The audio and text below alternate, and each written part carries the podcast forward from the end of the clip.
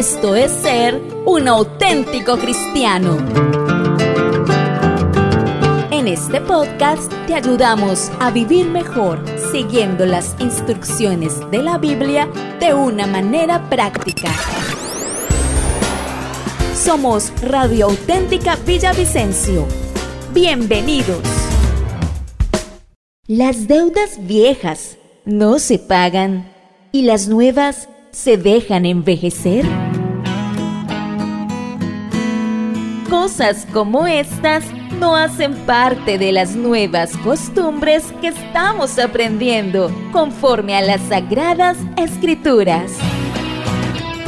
Así que hoy ajustaremos muchos conceptos financieros a la cultura del reino de Dios, acompañados del ingeniero y especialista en gerencia comercial Juan Carlos Martínez, dirigido por Héctor Andrés Cortés.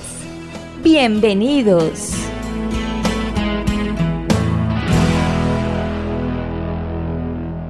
Muy bien, hoy vamos a tocar un tema que comenzamos a, a, trabajar la semana pasada, Héctor, y que desafortunadamente toca, yo creo que al 99% del pueblo de Dios. Ay, Dios. Sí, Desafortunadamente, señor. como no lo sabemos manejar, entonces. Ah, sí, señor. Eso, eso sí. es un proceso que duele y es lo relacionado a las deudas. Mm, ¿Sí? Tremendo. ¿Quién no tiene deudas? No, por Dios. Quien no tiene deudas, entonces que, que tire la primera piedra. eso, ¿no? sí, señor. Eso entonces, eh, y, y, desafortunadamente, lo digo de esa forma, desafortunadamente se convirtió en un estilo de vida. Sí. Hoy eh, nosotros carecemos de formación financiera no tenemos educación financiera, entonces por eso es muy normal que una vez yo esté en mi proceso de crecimiento y de formación eh, en mi secundaria o en, o en mi parte técnica o en la parte profesional, lo único que yo quiero es tener la oportunidad de tener un trabajo seguro, sólido, estable, para empezar a, a endeudarme, desaf desafortunadamente. Terrible. Sí, sí, y pues no es, no es culpa de, de nosotros, es, es, culpa de un sistema en el cual hemos crecido donde todo se adquiere deuda. Y, era muy, muy común escuchar eh, a nuestros abuelos, no, inclusive ni a nuestros abuelos, viene como para de nuestros padres para acá y a nuestros tíos, en donde escuchábamos, mijo, si usted no se endeuda, no tiene nada. Pues de ahí sale un dicho que, que dicen que el que nada debe, nada tiene. Correctamente. Y eso es antibíblico. Así es, entonces. Terrible. Y entonces dicen, es que la única forma de conseguir las cosas es endeudándose. Mm, sí, señor. Yo no sé, estimado oyente, si, si empezamos a tocarle allá algo en su interior, pero si, si, si, se siente identificado, yo lo invito hoy a que usted abra su corazón, a que usted reflexione, a que vea lo que la palabra de Dios tiene acerca de las deudas, porque el Señor no quiere que seamos deudores, que andemos esclavizados, porque ¿quién de ustedes se siente feliz de ir a pagar las deudas cada Ay, mes, señor. cada quincena? Eso no trae felicidad. No, a nadie. Es, es, es un qué dolor me toca. ¿sí? señor. Inclusive esas deudas nos quitan la bendición de diezmar y de ofrendar. Entonces, en lo verdaderamente importante, estamos fallando porque somos esclavos. Terrible. Y, esa, y ese nivel de deuda no, no respeta condición, no respeta credo, creencia, clase social, estrato social, nivel educativo, no, eso le aplica a todo el mundo. Uh -huh. ¿sí? El que tiene poco, en su medida se endeuda, y el que tiene muchísimo, en muchísimo también se endeuda. Entonces, pero, pero empiezan a decir, bueno, pero ¿cómo entonces yo hago para conseguir las cosas? Entonces viene algo importante que hablaba ayer con, con mi grupo de hombres, y es, yo tengo que tener clara mi identidad. Si yo no tengo clara mi identidad de hijo de Dios, pues voy a andar pensando en mi fuerza, soy el hijo de, del señor Martínez. Eso. Entrando en las fuerzas de que no, mi papá se endeudó para eso y se endeudó para... Entonces yo tengo que seguir el modelo de endeudarme. Pero si yo veo que, que mi papá es Dios, Él es el dueño del oro y la plata, de todo lo que hay en la tierra, que si Él es el rey, y yo soy hijo del rey, entonces soy un príncipe, entonces tengo autoridad de príncipe, entonces debo vivir, hablar, conversar y actuar como si fuera un príncipe. Sí, señor. Pero entonces muchos decimos hijos de Dios, pero andamos como... Desconectamos las finanzas de total, eso, ¿no? Total, total. Y nos volvemos muy religiosos. Hoy está de moda, yo le decía a alguien, eh, porque es un cliché, desafortunadamente, que se usa mucho hoy en el pueblo de Dios y es todo el tiempo, mira, Dios te bendice, no, ando bendecido y entonces uno dice, ¿será que sí es cierto eso que, que Dios te bendice? Eso ya, eso, eso es como, ¿qué? ¿Cómo está? Bien, bien ahí para no afanarlo. Entonces ahora se cambió el bien por no afanarlo como, no, bien, bendecido. Lo que Dios te bendiga. Entonces uno dice, se vuelve una frase que tiene tanto poder, pero se devaluó su uso, que todo el mundo, en todo lado, te dicen Dios te bendiga. Sí, señor. Entonces se votan esas palabras sin realmente tener un verdadero conocimiento y profundidad de lo que significa esto. Entonces hoy vamos a, tocar unos principios, unos conceptos bíblicos, basados como siempre en la palabra de Dios, en lo referente a las deudas. Entonces, hace ocho días hablábamos con Andrés de, de por qué nosotros nos endeudamos. Habían tres puntos. Uno, porque no estamos acostumbrados a ahorrar.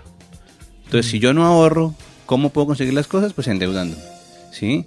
El, el, pueblo, el, pueblo, el pueblo judío es un pueblo que tiene la costumbre de el padre empieza a ahorrar a través de los años ¿sí? una cierta cantidad de dinero cuando uno de sus hijos se va a casar. Entonces cada que sale un hijo de la casa, el hijo sale con una vivienda propia, que lo han levantado su padre o que lo han levantado con los, con los tíos y todo eso, pero cada, cada hombre que se casa, ahí sí como dicen, sale con su casa. ¿Sí? Entonces, pues en ese modelo nos estamos evitando mínimo 20 o 25 años de deuda. De deuda, sí, señor. Y entonces, pues obviamente voy a tener la capacidad para pensar en otra cosa. Pero entonces no quiere decir que él quede exonerado de, de que ya no, no tengo que pagar ninguna cuota. No, ellos lo que hacen es que empiezan a hacer un ahorro para que su próximo hermano, entonces entre todos le ayudan para que el próximo hermano que se case, salga de casa, tenga su vivienda propia. Y entre todos esa comunidad va haciendo, entonces arranca uno una vida matrimonial sin deudas.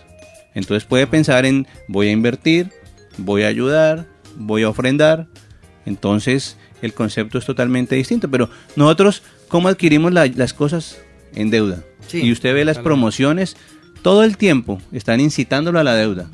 Ahorita que estamos llegando a fin de año, es muy normal que, que las entidades financieras le digan, eh, compre ahora en septiembre y empiece a pagar en febrero o en marzo. Eso, Sin intereses. Ahora, ahora, pues, como dice alguien, perdóneme la expresión, pero uno, uno se encuentra una tarjeta de crédito en un paquete de chitos. Es, A, cualquier, o sea, las entidades obviamente ellas cumplen su función, para eso están. Y, Ellos velan por sus intereses. Claro, velan por sus intereses, pero entonces vemos cómo, yo le decía a Andrés hace ocho días, es impresionante ver cómo una persona va a un supermercado y compra unas papas, una gaseosa y unos chicles. Le vale 12 mil pesos. Y entonces dice, no, lo pasa con tarjeta de crédito y póngalo a 10 cuotas. Ay, no. Y se volvió algo normal. 10 meses pagando unos, unos chicles y una gaseosa. Entonces uno piensa que como, como no pago con mi dinero, no estoy sacando dinero en efectivo, entonces eso como que no me lo van a cobrar. Y resulta que son las papas más caras que usted va a comer en la vida. Ay, Entonces, eso es lo que sucede. Primero, no ahorramos con regularidad. Segundo, vivimos en un en un nivel socioeconómico al que no pertenecemos.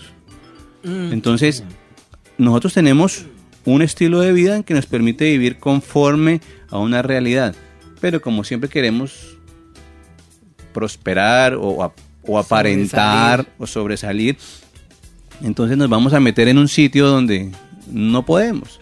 Entonces, eh, resultamos apretadísimos con los servicios, resultamos apretadísimos con la administración, resultamos apretadísimos con los colegios de los niños.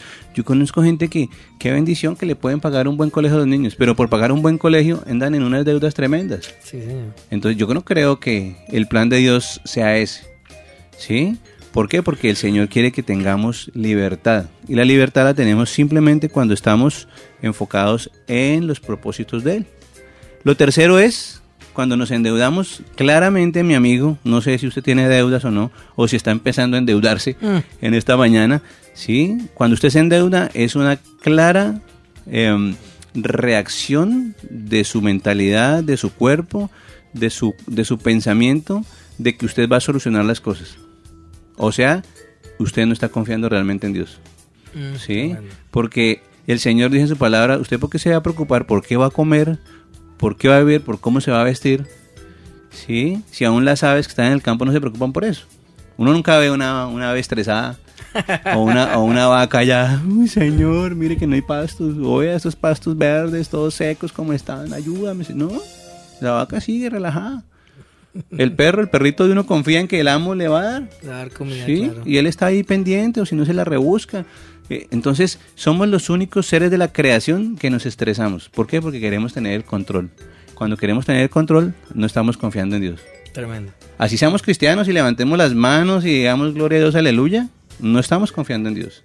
Entonces, como decía una, una alumna muy linda de mi, de mi congregación, que tuvimos una tremenda líder, el Señor la usa mucho en, en, en, en sanidades, en, milagros, es una tremenda mujer.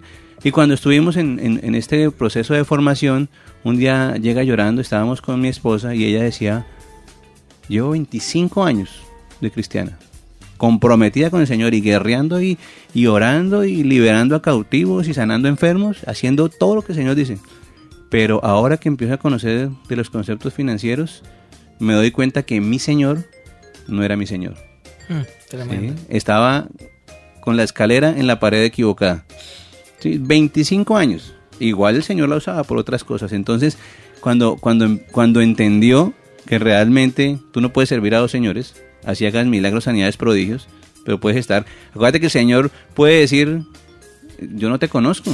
Tremendo eso. Sí, en tu nombre eché demonios, liberé cautivos, sané enfermos y el Señor le dice, no te conozco. No he sido tu Señor. Entonces, ellos, ellos lo que queremos dar a entender es que cuando yo tomo decisiones con respecto a que si yo me endeudo o no, entonces eso demuestra mi nivel de confianza en Dios. Porque el Señor puede abrir las compuertas de los cielos en sobreabundancia sobre su necesidad en el día de hoy. En esta mañana, si usted está pensando que no hay otra opción, yo le puedo decir, mire, estuve 16 meses fuera del, del campo laboral, ¿sí? Y en esos 16 meses pude ver, el Señor me llevó durante, durante varios años, el Señor me ha mostrado a mi familia y a mí cómo salir de deudas. Entonces para nosotros era muy fácil ya organizarlo y lo compartíamos porque teníamos muchos testimonios y hemos visto la mano de Dios en muchas personas de cómo salir de deudas, ¿sí? Y cómo alcanzar su libertad financiera. Pero entonces durante 16 meses el Señor me dijo, ahora te quiero, te quiero llevar a que tú dependas 100% de mí. Sí, porque cuando tú tienes un trabajo y tienes un ingreso, pues si yo manejo las deudas es algo mecánico, algo técnico, pero ahora durante este tiempo vas a depender absolutamente de mí. Entonces empieza uno a ver la famosa fe de las aves. Mm, tremendo. Y empieza uno, Señor, yo tenía, cuando, cuando tomo la decisión de renunciar, porque el Señor me venía hablando y entonces esa decisión fue tomada junto con mi esposa, duramos seis meses para tomar la decisión de renunciar. Porque pues era una, un, un buen cargo, una buena empresa. Entonces nos, nos íbamos a meter a un tiempo donde no sabíamos cuánto era de depender del Señor. ¿Sí?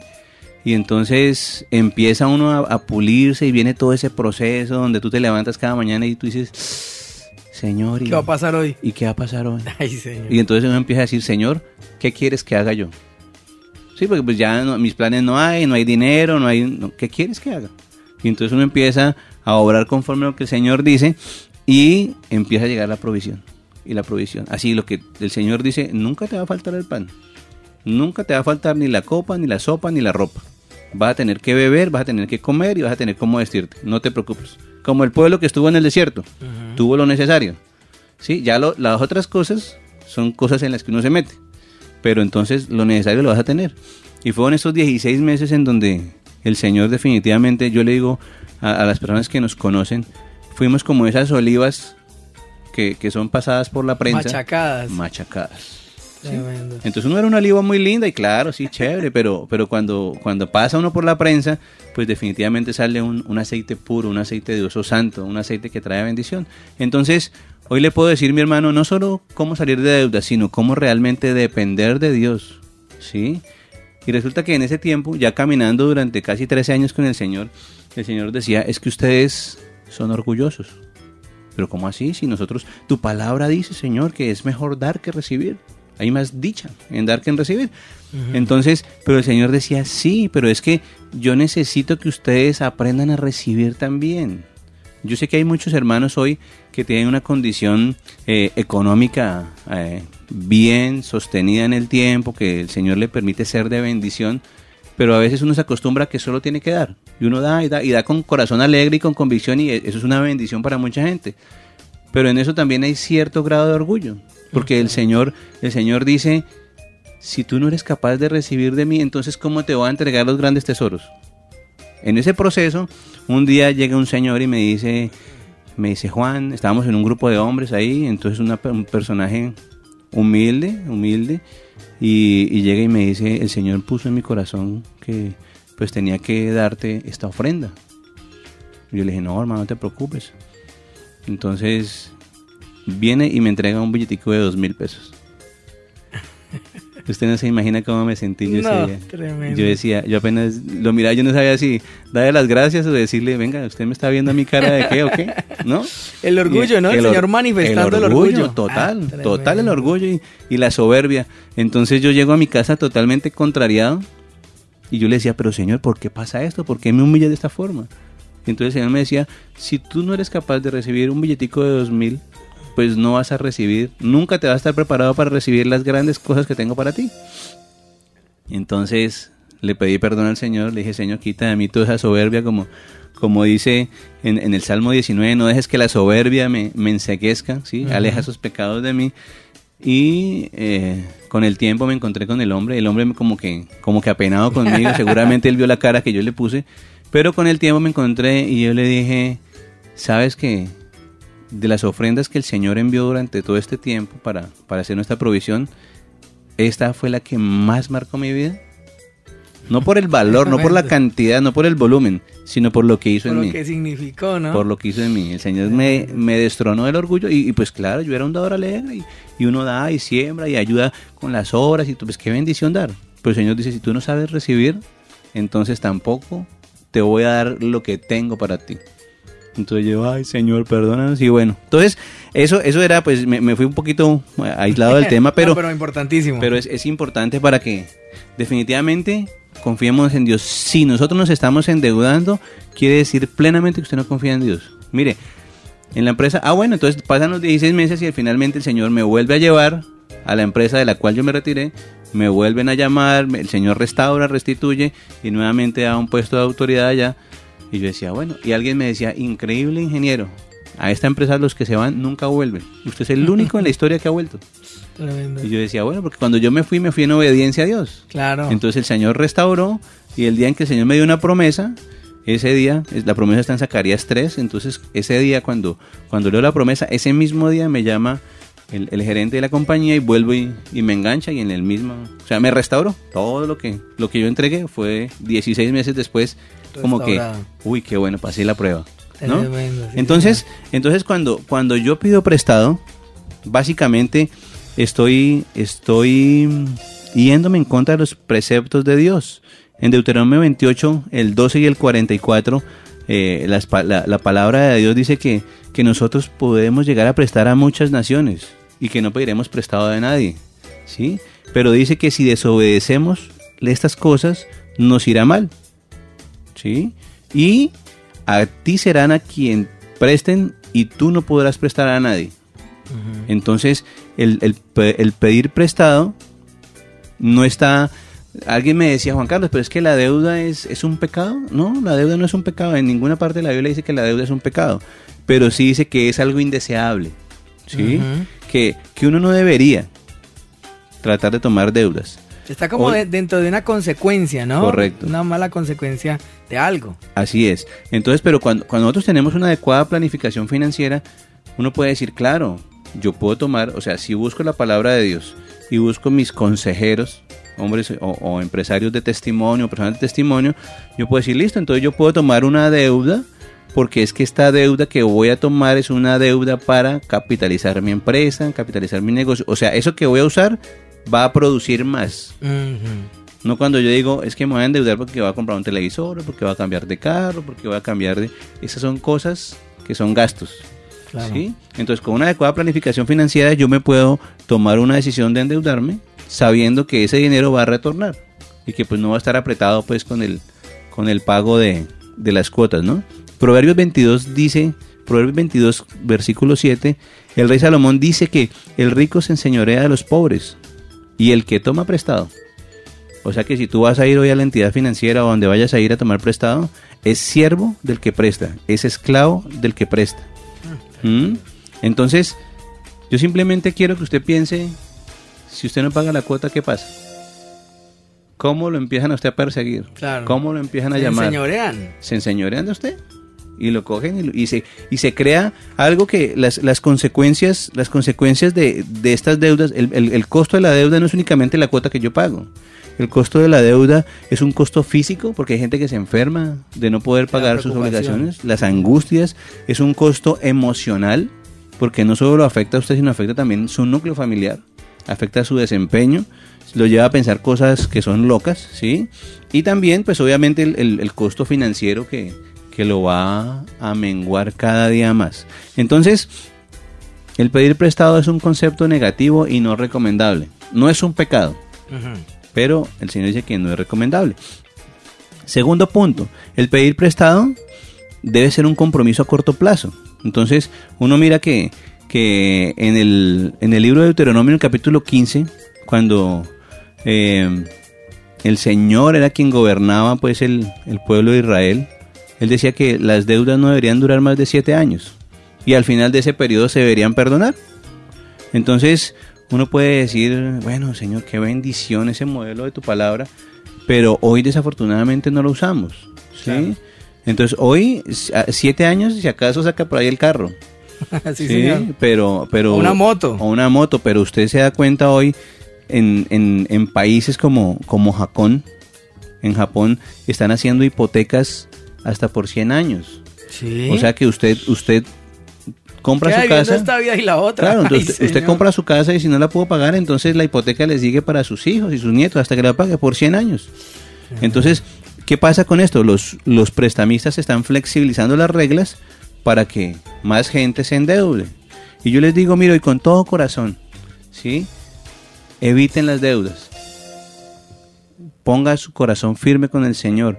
Y si, y si por alguna situación el Señor le permite que tome una deuda, hágalo con entidades que estén avaladas en, en el mundo para hacer eso. O sea, vaya a un banco reconocido en donde usted pueda tener unas condiciones adecuadas para el pago de sus deudas.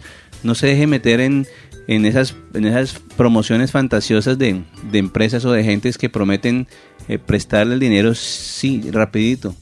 Porque eso es, eso es peor que...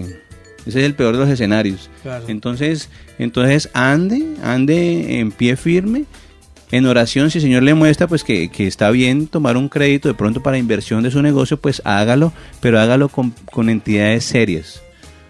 ¿Sí? El Señor dice que no somos del mundo, pero estamos en el mundo. ¿Sí? Y el Señor, aunque sea el- nuestro Dios soberano, Él respeta esas condiciones que el mundo establece. Entonces debemos aprender cómo se maneja el dinero en el mundo. Entonces, lo otro que tenemos que, que mirar como tercer punto es que lo que se pide prestado se debe devolver. Claro. ¿sí? Yo no sé si a usted alguna vez alguna vez eh, pidió prestado a su papá o a una tía o a un hermano y no, que yo después le pago y... Y nunca pagó. Y pasaron los años y nunca pagó. Alguien, alguien decía, una vez me decía, me decía Juan Carlos, es que mi mamá me enseñó que las deudas viejas no se pagan y las nuevas se dejan envejecer. Ay, no, qué horror. Ah, esa, esa cultura es la que... Ay, Dios mío. Hay que, hay que deshacernos de, esa, de esas cosas, ¿no? Claro, miren, en Romanos capítulo 13, verso 7 dice, eh, Pablo le dice a los cristianos de Roma, pagad a todos lo que debéis. Este es un principio de integridad, es un principio que es eterno y es un principio que es transcultural.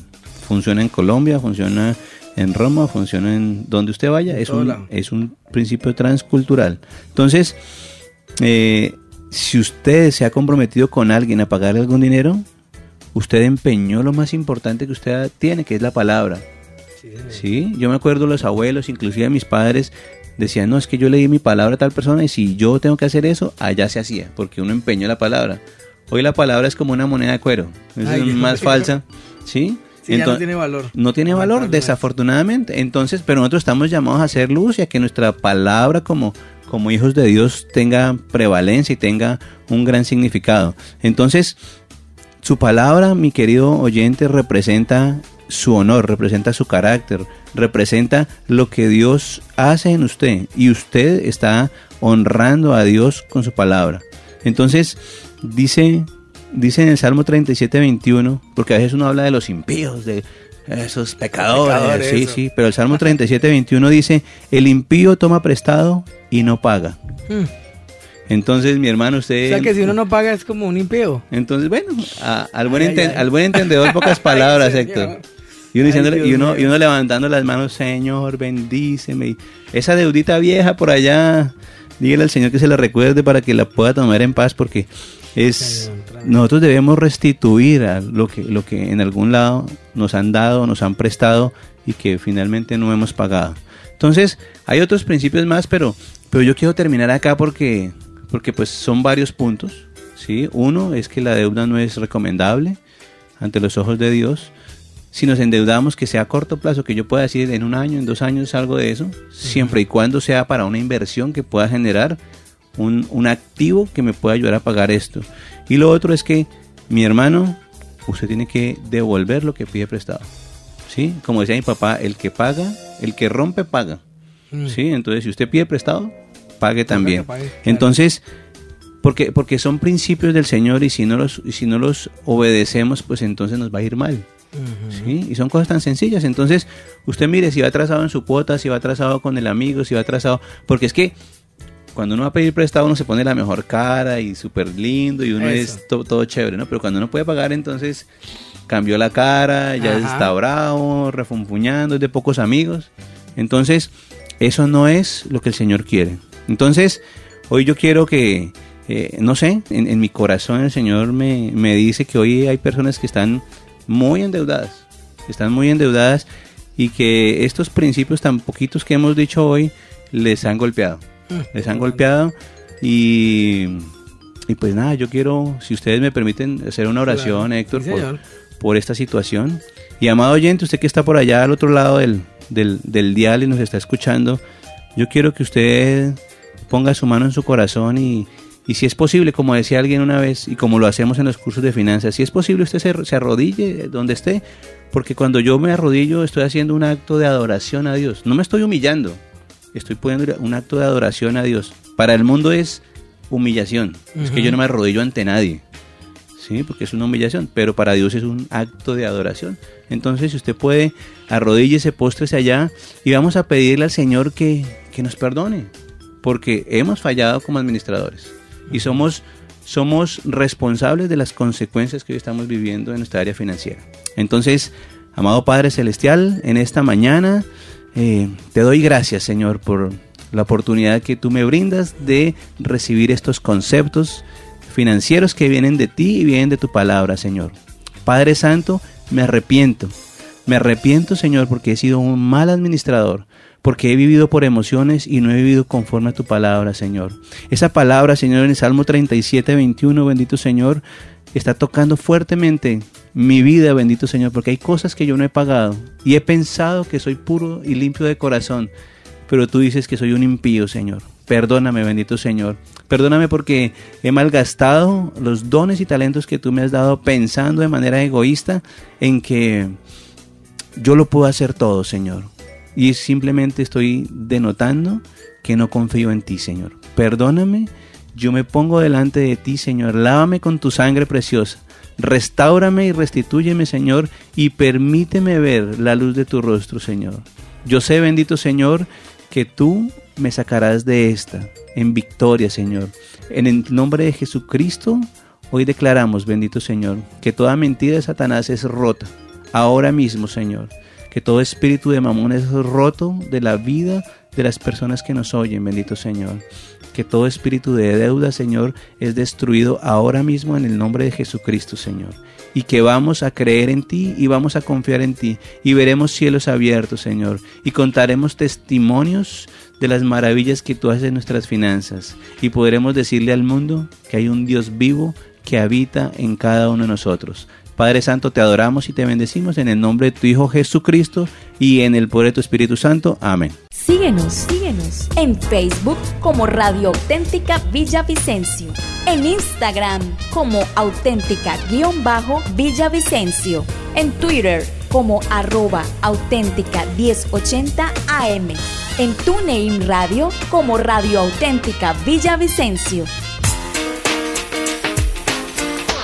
Visita nuestra página web y escúchanos en audio real auténtica 1080am.com.